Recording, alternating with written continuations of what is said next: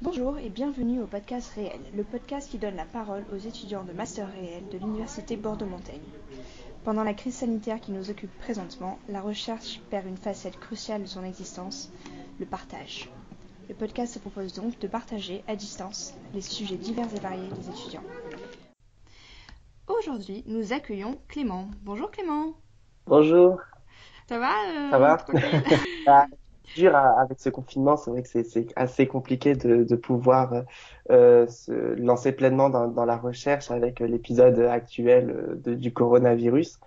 Et euh, j'espère cependant que ça, ça va se calmer et que les morts vont diminuer hein, certainement et, et que l'on va tous pouvoir euh, sortir de chez nous et, et rechercher à nouveau et à foison. Exactement, on touche du bois. Euh, alors dis-moi Clément, quel est ton parcours scolaire déjà? Alors mon parcours scolaire, euh, donc du coup j'ai j'ai fait un, une ter- enfin une terminale et euh, une filière STL, sciences et techniques de laboratoire. Donc euh, voilà et euh, donc c'était plutôt par défaut.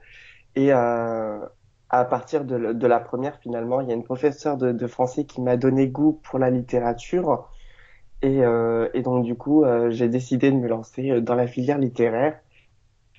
Donc, ce qui m'a permis à La Rochelle de pouvoir poursuivre vers un- une licence de lettres modernes et ensuite euh, d'aller au master euh, réel à Bordeaux. Master que j'ai choisi puisque euh, ça alliait enseignement et recherche et donc ça pouvait être un très bon mélange pour la suite de mon parcours puisque j'aimerais poursuivre vers un doctorat, vers une thèse et devenir enseignant à la fac si l'opportunité s'offre à moi.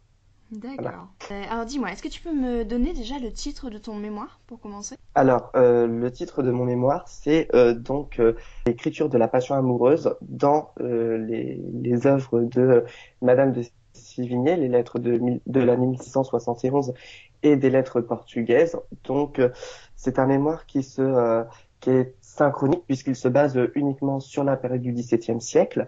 Et euh, donc, ce sera dans ces deux œuvres, euh, dans des- ces deux romans, enfin ces deux œuvres, romans épistolaires, un recueil de, de lettres alors ce sont des correspondances. Donc, on va voir développé dans, dans, dans ces deux œuvres absolument magnifiques et qui sont les œuvres de référence du XVIIe siècle, d'une part, mais aussi les, des chefs-d'œuvre de la langue française euh, dans, dans le domaine de l'épistolaire notamment. D'accord. Euh, et donc comment tu as choisi ce sujet? Alors, tout d'abord, euh, j'avais l'idée en tête, c'était donc de travailler euh, sur euh, euh, le sujet-verbe complément euh, chez euh, au- spécifique au XVIIe siècle, puisque je suis un fan un passionné de- du grand siècle de, de Louis XIV. Mais euh, donc du coup, je me suis lancé dans cette recherche-là, mais finalement, euh, mon, mon idéal s'est très vite arrêté puisque ma directrice de mémoire et ainsi que Madame Giacomoto euh, puisque j'ai deux directrices et Madame Simbidi m'a m'a euh, m'a dit que ce, ce, ce- c'était pas possible puisque c'était une histoire finalement de convention à l'époque et que euh, ce cet ordre de des mots n'était pas très significatif et on ne pouvait pas dégager, dégager un grand sens finalement euh, au résultat final. Donc elle m'a proposé les lettres portugaises et puis j'ai choisi de mettre en lien avec les lettres de Madame de Sévigné, puisque euh, Madame de Sévigné, hein, dans sa lettre euh, du 18 juillet euh, 1671, va utiliser l'antonomase pour parler des lettres portugaises. Elle va notamment dire une portugaise. Donc j'ai voulu faire ce lien entre du coup ces deux œuvres et voir l'évolution hein, de l'écriture euh, amoureuse, de la passion amoureuse. Est-ce que tu peux nous expliquer ce que c'est une antonomase? Alors, une antonomase, c'est finalement utiliser euh, euh, un nom commun pour désigner un, un nom propre. Par exemple, euh, dans, le, théâtre de, Molière, quand, un- quand dans, dans l'avare, à, un- moment, on dit un enfin, on désigne un harpagon. Finalement, harpagon est le est le personnage représentatif de, de, cette pièce de théâtre qui est, qui représente l'avare, finalement. Et euh, l'avarice. Et finalement, de nos jours, on désigne, on peut désigner quelqu'un en disant tu es un harpagon, en, en présupposant qu'on est en train de, de lui reprocher qu'il est avare, justement. Donc c'est ça une antonomase quand, quand le, le, nom commun devient un nom propre, qui est finalement, qui est finalement visible aussi euh, par la majuscule, euh, puisqu'on on représente comme un, un, nom propre, un nom commun. Voilà. D'accord. alors, je précise que tu es en master 1, donc tu es en première année. où en es-tu de ton mémoire?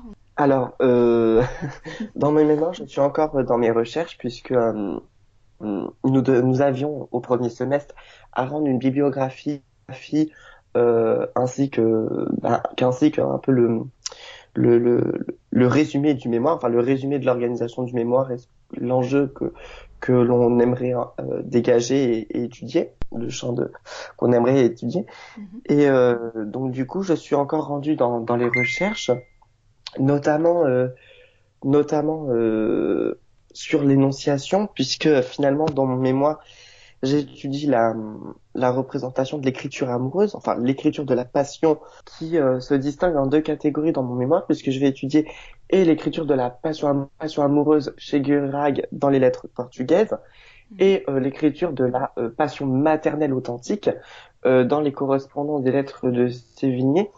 Je tiens à préciser authentique, puisque euh, les lettres ne sont pas fictives, les correspondances ont réellement été écrites euh, de Madame de Sévigné à sa fille, sa fille Madame de Grignan, euh, alors que dans les lettres portugaises, les lettres sont fictives puisque c'est d'une religieuse, enfin d'une soi-disant religieuse portugaise qu'on a, qu'on a longtemps assimilée à Mariana da, Alcorforado ou Alcorforada, hein, et euh, qui finalement se sont révélés être de, de, l'auteur de Monsieur Guillorag, euh, puisqu'en 1920, dans une étude, on a, euh, un, un, monsieur a, a démontré qu'il s'agissait d'un homme et qu'il s'agissait de Monsieur Guillorag finalement qu'il avait écrit, hein, puisque lorsqu'on regarde de, dans, euh, dans dans les dans les registres du roi de, de l'année 1669, on voit que les lettres ont été, euh, ont été écrites par un monsieur Guillorac et qui finalement se sont traduits, qui, a été traduit par monsieur Guillorac finalement. Donc, euh, donc voilà. Donc euh, les recherches pour, pour se faire dans, dans l'écriture de la passion amoureuse, puisque c'est assez vague comme ça en, à s'imaginer.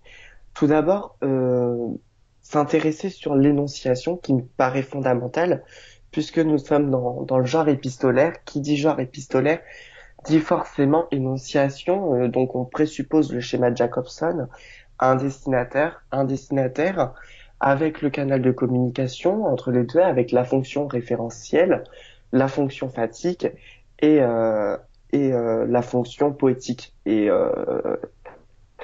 et donc, c'est euh, tout d'abord étudier le, le, jeu de ce, ce schéma. Tu peux nous réexpliquer le schéma de Jacobson, s'il te plaît? Alors, euh, le schéma de Jacobson, euh, c'est en 1969 qu'il publie dans, dans, dans Problèmes linguistiques, mais qui publie finalement le schéma de communication qui, qui l'énonciation, rappelons-le, est tout d'abord c'est euh, un acte individuel de, la parole, euh, de la parole faite par chacun. Donc ça, c'est euh, l'énonciation même et le, les, lettres épistolaires. Donc du coup, présuppose ce schéma de communication. Le schéma de communication, c'est finalement un destinataire ou, ou le locuteur s'adressant à un destinataire ou l'allocuteur, donc le récepteur, et entre les deux, euh, entre les, entre ces deux pôles finalement, avec la fonction émetteur et la fonction euh, conative, enfin la fonction émettrice et, et la fonction conative, entre les deux, nous avons donc du coup euh, la fonction euh, référentielle, c'est-à-dire que euh, lorsque l'on s'adresse à une personne, on a, on, on, on prend en compte l'environnement, donc ce qu'on appelle le l'univers extralinguistique, donc autrement dit euh, euh, le, le, décor, l'environnement. Nous avons également la fonction poétique, c'est-à-dire le style, la stylistique adoptée, par le locuteur. Il va s'exprimer d'une certaine manière, donc c'est ce qu'on appelle la fonction euh, poétique, notamment dans les poèmes. Euh, les auteurs vont beaucoup jouer euh, de, de, de, de, ce, de cette fonction-là.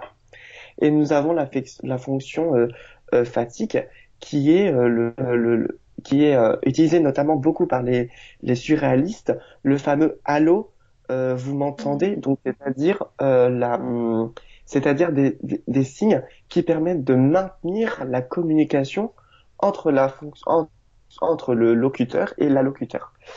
L'allocuteur, pardon. Donc c'est vraiment euh, donc ce, ce schéma-là va forcément être utilisé euh, dans les lettres épistolaires, euh, puisque finalement on va prendre en compte d'une part euh, le locuteur, donc le locuteur est-il réel ou fictif? Euh, on sait que c'est un auteur, mais finalement qui se met à la place d'une d'une femme fictive, hein, donc Marianne, qui est euh, dont c'est le nom dès la première lettre, a un récepteur, donc c'est-à-dire l'allocuteur. Donc euh, dans le cas de Madame Sévigné, bah, Madame de Sévigné va adopter un schéma assez canonique, autrement dit euh, de, de, de, de, elle, locuteur, à sa fille, Madame de Grignan, qui va, qui va donc euh, euh raconter euh, à sa fille euh, la vie du château, la vie de la cour, comment comment comment ça se passe, les nouvelles qu'elle a reçues de par exemple Madame Lafayette et qu'elle va reporter à sa fille. Alors que dans les lettres de, de, Guillerag, ce sera Marianne qui va décrire ses émotions, son état d'âme envers l'officier. Euh, donc là, on voit un schéma canonique qui s'instaure avec le locuteur et la locuteur. Cependant, les lettres portugaises sont assez particulières puisque finalement, les lettres portugaises ont un schéma beaucoup plus euh, euh, puisqu'on a pu dégager donc six instances. Enfin, j'ai pu dégager lors de mes recherches six instances, à vrai dire, puisque finalement, euh, d'une part, donc il y a l'auteur, Monsieur Guirag, qui s'adresse à des lecteurs, euh, donc qui sont le public réel de l'époque, hein, qui qui ont lu euh, les lettres. Et ensuite, donc Marianne à l'officier, qui est la deuxième instance, et finalement qui porte à confusion, puisque de, depuis depuis quelques, enfin depuis peu, nous savons que les lettres ont été rédigées par Monsieur euh, Monsieur Guillerag, avant, on pensait réellement qu'elles avaient été écrites, écrites par une religieuse, religieuse portugaise, et dont un, auteur portugais va, va défendre cette, défendre cette thèse qu'on appelle les, les alcoforatistes, euh, dû, à, son nom. Et donc là, on voit le schéma qui commence à se brouiller. Les lettres sont-elles réelles ou fictives? Donc, nous savons qu'elles sont fictives, mais comment? Donc, la, question qu'on va, se poser par l'écriture de la Passion, amoureuse dans cette œuvre, c'est comment euh, cet auteur, Monsieur Monsieur Guillera, qui est un homme, a pu, euh, par son style, enfin quel style il a adopté pour pour que l'illusion réussisse finalement, qu'on ait qu'on ait cru pendant longtemps qu'il s'agissait d'une femme qui les avait réellement écrites, alors que finalement il s'agissait de lui. Donc quel type d'écriture a-t-il adopté euh, pour donner ce, ce, résultat-là, qui est d'une part un chef-d'œuvre, mais d'autre part euh, qui a donné l'illusion, qui a abusé de, de nombreuses personnes et qui au XVIIe siècle a créé un réel débat, puisque euh, certains présupposaient déjà qu'il s'agissait d'un homme qui les avait écrits, hein, qui par la mhm. suite, par exemple, euh, Voltaire euh, va, va, va affirmer que qu'il est sûr que ce soit un homme puisqu'une femme euh, n'aurait pu euh, donner tel chef-d'œuvre et qu'il s'agit d'un homme finalement. Ah d'accord, super. Et, euh, et, et, même au XVIIe siècle, on, on, on pensera euh, que les femmes étaient incapables de donner un tel résultat. Donc ça, ça, beaucoup d'hommes pensaient que, de l'époque hein, pensaient qu'il s'agissait que d'un homme qui l'avait écrit, mais le public pensait qu'il s'agissait d'une femme qui donnait l'authentique, qui donnait la, la vraie euh, euh, la vraie essence de, de, de ce chef-d'œuvre. Euh, donc voilà. Est-ce que tu as réussi à dégager des exemples de cette voix féminine imitée? Alors euh, oui, par exemple, hein, reprenons euh, Chauderlot de la Clos euh, les échanges épistolaires. C'est d'ailleurs euh, Monsieur Laclos va s'appuyer sur les lettres portugaises, comme Madame de Sévigné va s'appuyer évidemment sur les lettres portugaises. On voit véritablement de la part des auteurs euh, postérieurs, mais également des auteurs de l'époque, euh, une véritable ambition de de, de peut-être faire une mimétisme de, des lettres portugaises qui ont été euh, érigées en véritable en véritable lettre d'amour et véritable modèle de la, lettre d'amour. Donc, nous avons par exemple Monsieur Chauderdo de Laclos avec les lettres, les liaisons dangereuses, mais nous avons également d'autres auteurs qui vont euh, s'appuyer sur sur ce, style d'écriture puisque euh, lettres portugaises, ce qui dégage leur originalité finalement, ce sont des missives qui euh, qui paraissent naturelles et qui, qui tendent au naturel par leur écriture, qui de pendant longtemps euh, euh, pendant longtemps euh, n'ont pas inquiété les, les critiques, c'est-à-dire que les critiques ne, ne se préoccupaient pas de l'œuvre parce que euh, les critiques pensaient que l'œuvre était tellement écrite simplement qu'il n'y avait rien Mhm. à en dire, que, que c'était trop plat. Finalement, euh, l'arrivée de, certains critiques, et notamment Léo Spitzer, euh, va changer cette vision des choses en montrant que dans les lettres portugaises, justement, il y avait une véritable euh, construction qui, derrière son naturel, vérit, vé- dégager une véritable culture antique, puisque les lettres portugaises vont être l'héritage, finalement, des héroïdes euh, des et euh, il va se baser sur les lettres euh, également d'Ablar et Héloïse pour pouvoir rédiger les lettres portugaises. Donc on voit là un véritable héritage euh, qui, est absolument magnifique, hein, réquisitionné dans les lettres portugaises, mais également le, monsieur Guillorag va également être en corrélation avec son personnage Marianne. C'est-à-dire que Marianne, on sent du Guillorag dedans, forcément.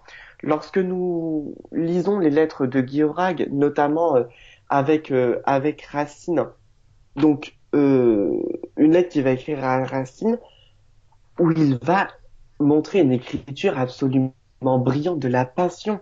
Il va, il va dire, mes amis me manquent, j'espère que vous ne m'abandonnerez pas, puisque mon cœur ne pourrait pas tenir. Enfin, une réelle philosophie sur la passion amoureuse qui finalement se retrouve chez Marianne. Donc, qui donne de la crédibilité aussi à Marianne, au personnage et à l'existence de Marianne même. Donc, c'est vraiment euh, un lien vraiment indissociable. Euh, chez Madame de Sévigné, euh, l'écriture de la passion maternelle va se retrouver, enfin l'écriture de la passion, peut-être pas amoureuse, mais la passion comme Marianne les décrivait va se, retrouver va se retrouver euh, chez Madame de Sévigné finalement dans, dans les lettres de, de 1671, puisque quand elle va s'adresser à sa fille, euh, elle va utiliser euh, certes l'écriture de, de, du naturel et de la simplicité, mais euh, notamment lorsque Madame de Grignan euh, va être enceinte. Donc là, nous, nous sommes au mois de mai. Sa fille, sa, sa, fille va être enceinte. On voit vraiment là également l'écriture de la passion, c'est-à-dire ce qu'on appelle par là l'écriture de la passion euh, maternelle ou authentique. Donc elle va donner des conseils à, à sa fille pour ne pas euh, des conseils à sa fille enceinte euh, comme comme Madame de Sévigné l'a été finalement. Donc elle va donner des conseils, elle va euh, prendre soin par le par, par le vocabulaire de, de de de donner des conseils à sa fille de comment euh, comment euh, tenir le choc, comment faire que ses journées soient plus soient soient meilleures. Donc euh, donc voilà. Donc on voit que on voit le prolongement finalement, même si l'écriture euh, de la préciosité commence à prendre le pas au milieu du, si- du siècle d'or, euh, enfin du siècle du XVIIe siècle, on voit euh, une écriture euh, quand même, je dirais euh, féminine, mais pas féminine puisqu'il faudrait euh, forcément euh, démarquer pour ça l'écriture masculine et l'écriture neutre. Mais on voit par les thèmes euh, de la passion, on voit réellement une écriture très, qui derrière son naturel très très poétique, très très très raffiné finalement que l'on retrouve dans les lettres portugaises malgré un, un vocabulaire qui, qui reste simple, euh, sans sans qui reste précieux mais sans extravagance, sans sans Et pourquoi cette fascination pour le XVIIe siècle? Tout d'abord parce que D'où ça te, d'où ça te vient? Donc tout d'abord parce que, euh, enfin, pu- puisque j'ai toujours aimé la, la, l'architecture d'une part qui est ordonnée, qui est rigide, qui est symétrique. Donc on voit Mhm. vraiment euh, cette époque l'ambition de tout ordonner finalement, euh, ordonner euh, la langue française, ordonner l'art, ordonner tout- toutes les disciplines qui, qui, qui, qui paraissent finalement, même, même les sciences. Euh, c'est aussi l'apparition, euh, enfin, le début de l'apparition de, de vouloir euh, euh, ordonner les sciences, etc. Donc c'est vraiment, je trouve, un siècle passionnant.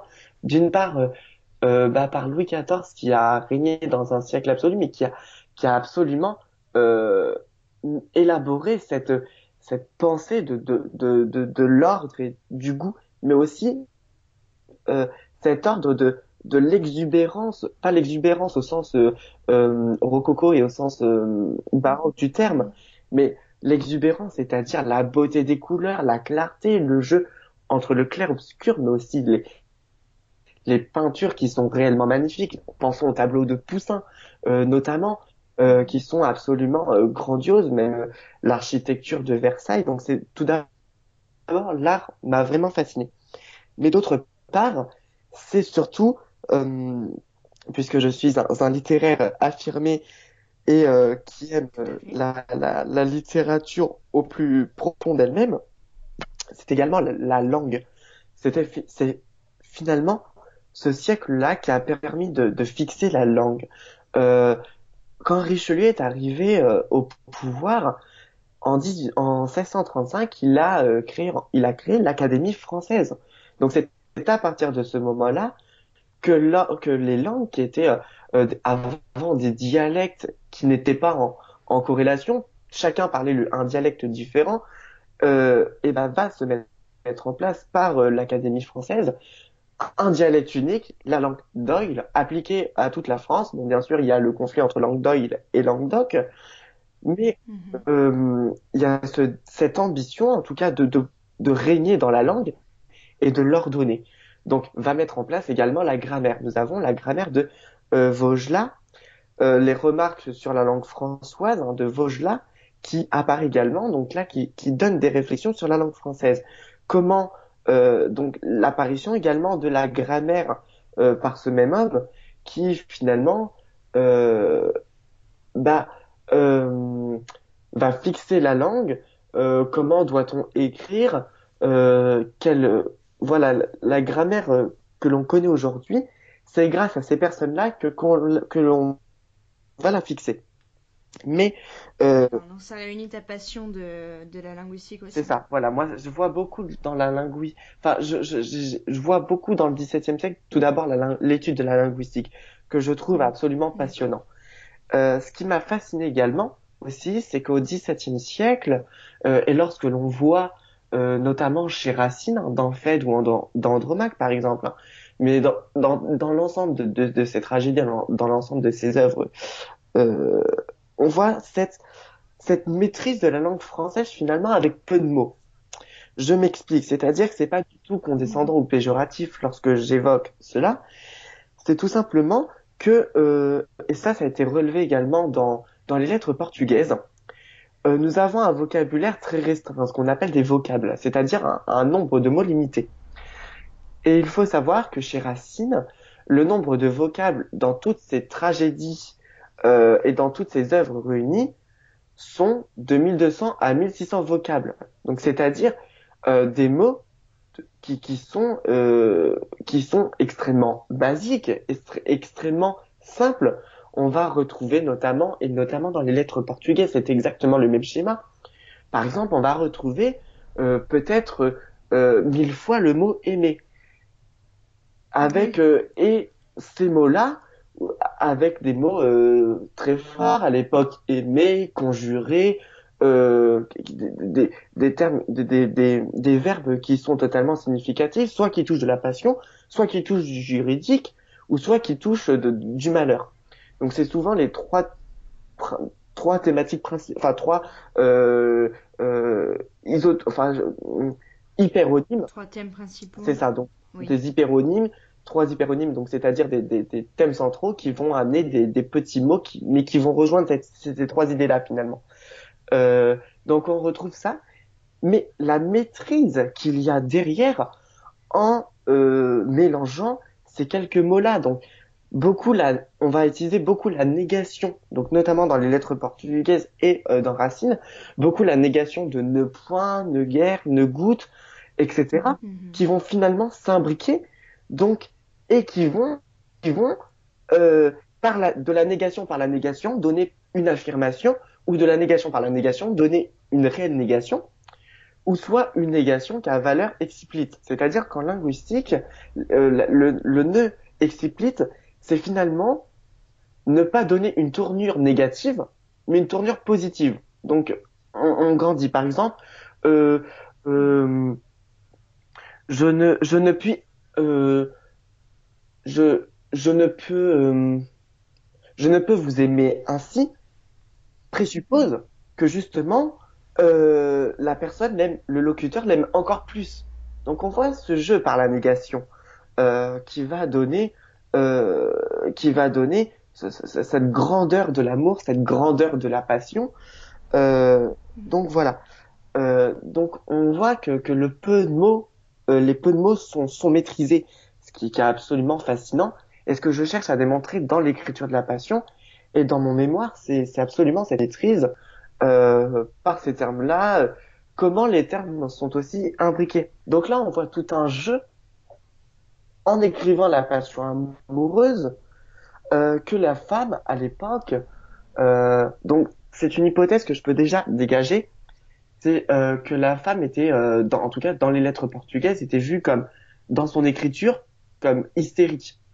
Lorsqu'on voit l'écriture, euh, nous voyons par exemple les adverbes, euh, les adverbes incessamment, euh, des adverbes à rallonge, donc euh, d'ailleurs qui sont la plupart du temps trisyllabiques ou dissyllabiques, alors que nous avons euh, majoritairement dans le texte euh, des, des, des mots euh, monosyllabiques ou dissyllabiques, mais généralement monosyllabiques, donc qui donnent euh, une insistance sur ces adverbes-là. Donc on voit que, que la femme est, enfin le, la femme est représentée de manière exagérée.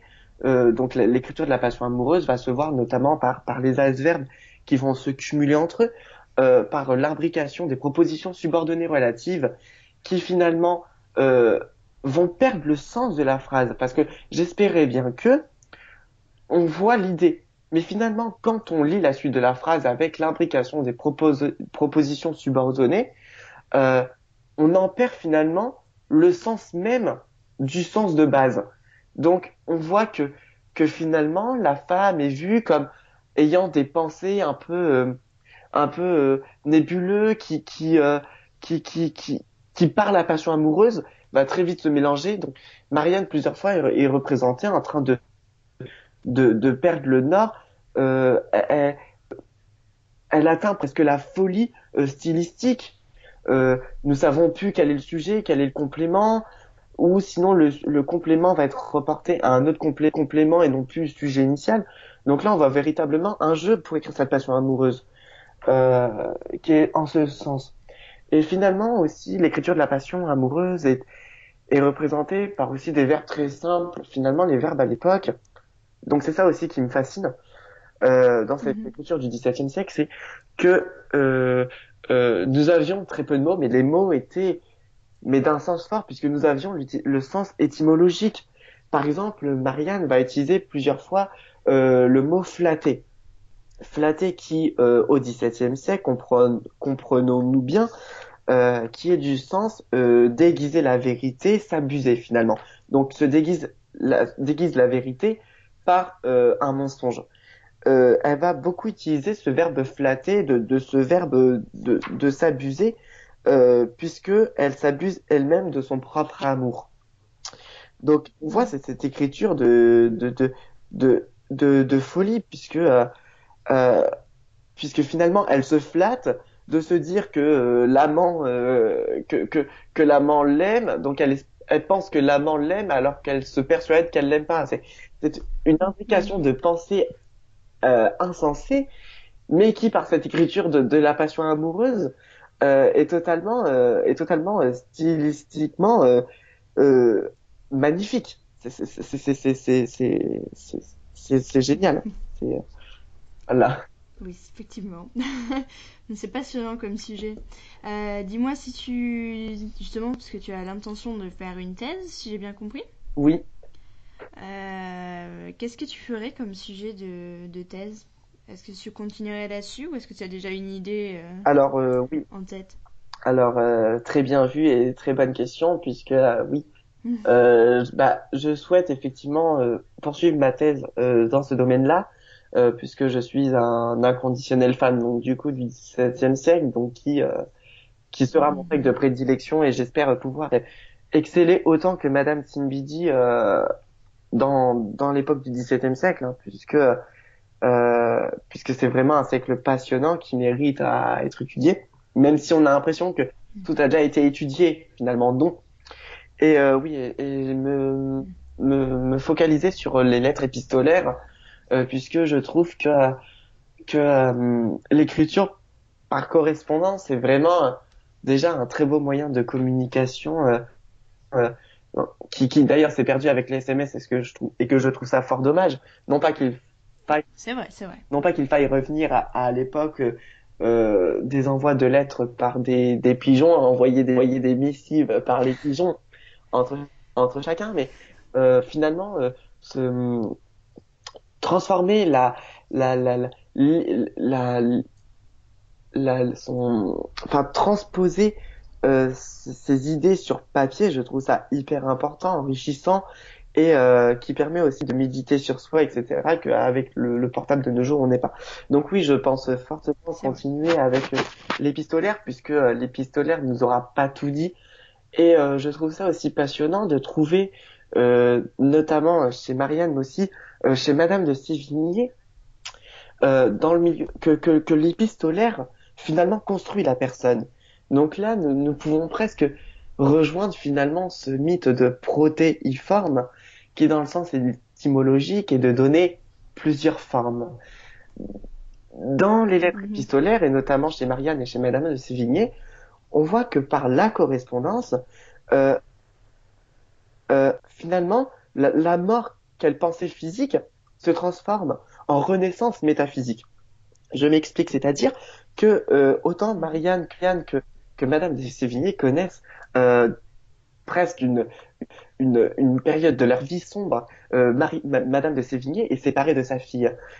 Si, si j'ai choisi les lettres de 1671, c'est parce que euh, c'est parce que euh, euh, c'est l'année où euh, il y aura un conflit entre sa mère et sa fille. Donc c'est à, partir de cette année-là que euh, il y aura un conflit entre elles et qu'elles vont plus se parler. Et Madame de Sévigné va être énormément attristée par par cela d'être aussi loin de sa fille, d'être d'être d'être privée d'elle. Et c'est par les lettres finalement qu'elle va se reconstruire et qu'elle va communiquer avec sa fille. Donc il y avait quand même à cette époque euh, cette, cette, ce, cette, euh, ce, ce, thème de l'honneur qui était crucial. Donc euh, sa fille, même si euh, elle, elle boudait sa mère, euh, c'était quand même mm -hmm. sa mère. Donc donc on peut pas arrêter les liens, famili les, les, les, liens familiaux comme ça. Donc elles se parlaient, elles se communiquaient entre elles euh, par les lettres, même si euh, en vrai les relations étaient un peu tendues. Et Marianne c'est pareil. Donc Marianne va connaître une période de, de sa vie sombre puisque euh, elle va être séparée, elle va pas voir l'officier et elle va elle va finalement penser au début de la, enfin, le, les lettres vont aller de la conversation puisqu'elle pensait qu'elle allait euh, parler avec l'officier, qu'elle allait recevoir des lettres, finalement au, soliloque et finalement au monologue. Donc on voit une progression. Euh, au monologue, elle se parle toute seule et soliloque encore pire. Elle se converse à elle-même. C'est incroyable. Et mm-hmm. personne pour lui répondre et elle se voit que l'officier ne, ne ne répond pas et est totalement indifférent. Donc elle va plusieurs fois se mettre en scène pour le faire sortir de l'indifférence. Et donc, euh, donc voilà, je je sais plus pourquoi je, je disais ça. Euh, ça arrive souvent dans ce podcast. Euh, Dis-moi, en parlant de périodes difficiles, comment tu t'en sors pendant le confinement?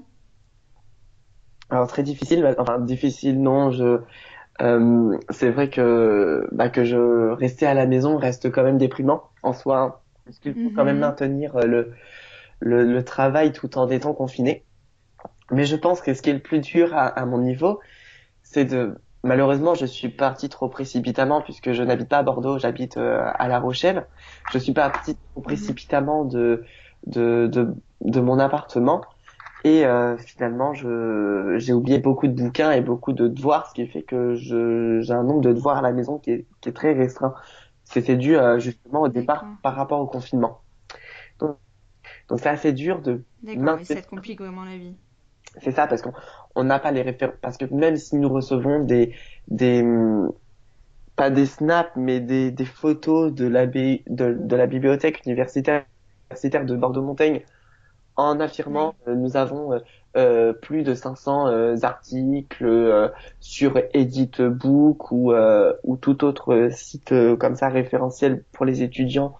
Oui, de mais si c'est pas le bon article, c'est pas le bon article. C'est bien ça, mais malheureusement, Et pas de livre non on ne trouve pas tout et en étant dans la recherche, il me semble très compliqué de faire de la recherche en n'ayant pas des bouquins correspondant aux thématiques choisies. J'aimerais avancer dans mon mémoire, mais Effectivement. il me semble difficile euh, de pouvoir l'avancer, sachant que j'ai mis des ouvrages de référence dans ma bibliographie qui sont fondamentales, qui sont fondamentaux pour pouvoir réaliser cette mémoire et rechercher, mais n'ayant pas Mhm. accès à ce genre de, de livres, comment faire? C'est la, que- la question que, que je me pose.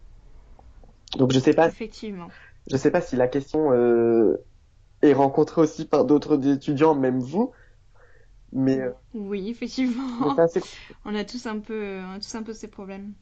Donc c'est vrai que et puis les contrôles sont quand même maintenus euh, et je, je même si les modalités euh, ont été euh, ont, ont changé finalement les- j'ai l'impression que que les modalités restent les mêmes. Comment tu gardes la motivation malgré tout? Est-ce que tu as des conseils pour nos auditeurs ou Alors euh, gar- alors garder la motivation euh, bah il y a des jours hein, je, je reprendrai les, les paroles d'une amie euh, qui est, abs- absolument euh, brillante et que j'a- j'affectionne par- particulièrement. C'est parfois il m'arrive de comme vous et moi de bouder mon mémoire ou de bouder mes mémoires. Mhm. donc il y a des jours où je ne touche pas à, à ces à, ces- à ces à ces à ces devoirs-là puisque je- on sait qu'on est noté effectivement, mais je pense que ce se marteler à vouloir avancer pour avancer ne donne ne donne pas de résultat finalement et bloque plus le cerveau que le, le fasse avancer. Moi ce que je conseille c'est euh, euh, bah, de profiter un peu, de regarder des séries, ou de regarder Netflix par exemple, d'aller balader son chien, de respirer si vous avez un, un- vous avez un jardin ou une maison, d'aller respirer dehors, de, de profiter aussi de la vie puisque le travail c'est important, mais ce n'est pas non plus la vie. Euh, moi, j'aime beaucoup le travail, j'aimerais bien aller en thèse, mais je me vois pas non plus passer toute ma vie enfermé dans mes bouquins, enfin enfermé dans les livres, enfermé à, la- à la bibliothèque euh, nationale, euh, même si j'adore les livres, Mhm. aussi profiter de la vie, aussi de, de profiter de, de ce que la vie nous offre, de, de, du, du paysage qu'on nous offre, du bonheur qu'on a de respirer, de, de, de, discuter avec euh, sa famille, de, de se retrouver avec la famille, de se retrouver avec euh, les amis quand le confinement sera terminé. Donc, moi, je pense que faut vraiment s'apaiser, respirer. Et puis, quand l'envie vient et la motivation vous vient, de euh, de retravailler, de de de de si vous avez des idées, de noter ça sur une feuille, puis lorsque vous reviendrez à votre à vos travaux, de vous dire ah mais là j'avais telle idée, bah je vais voir si ça peut marcher, etc. Donc vraiment vous laissez un Mhm. peu de pause et de jeu pour respirer, pour vous oxygéner le cerveau et un temps pour travailler. Et je pense que ces deux alliages vont vous permettre de rendre des mini-mémoires de qualité et un mémoire de qualité. Et aussi le, le, le bon conseil, Sage parole, sage parole. et le Oui, bon conseil qui est assez dur pour les étudiants, ne pas rendre la- les, les devoirs la veille pour la veille pour le lendemain, puisque euh, Mhm.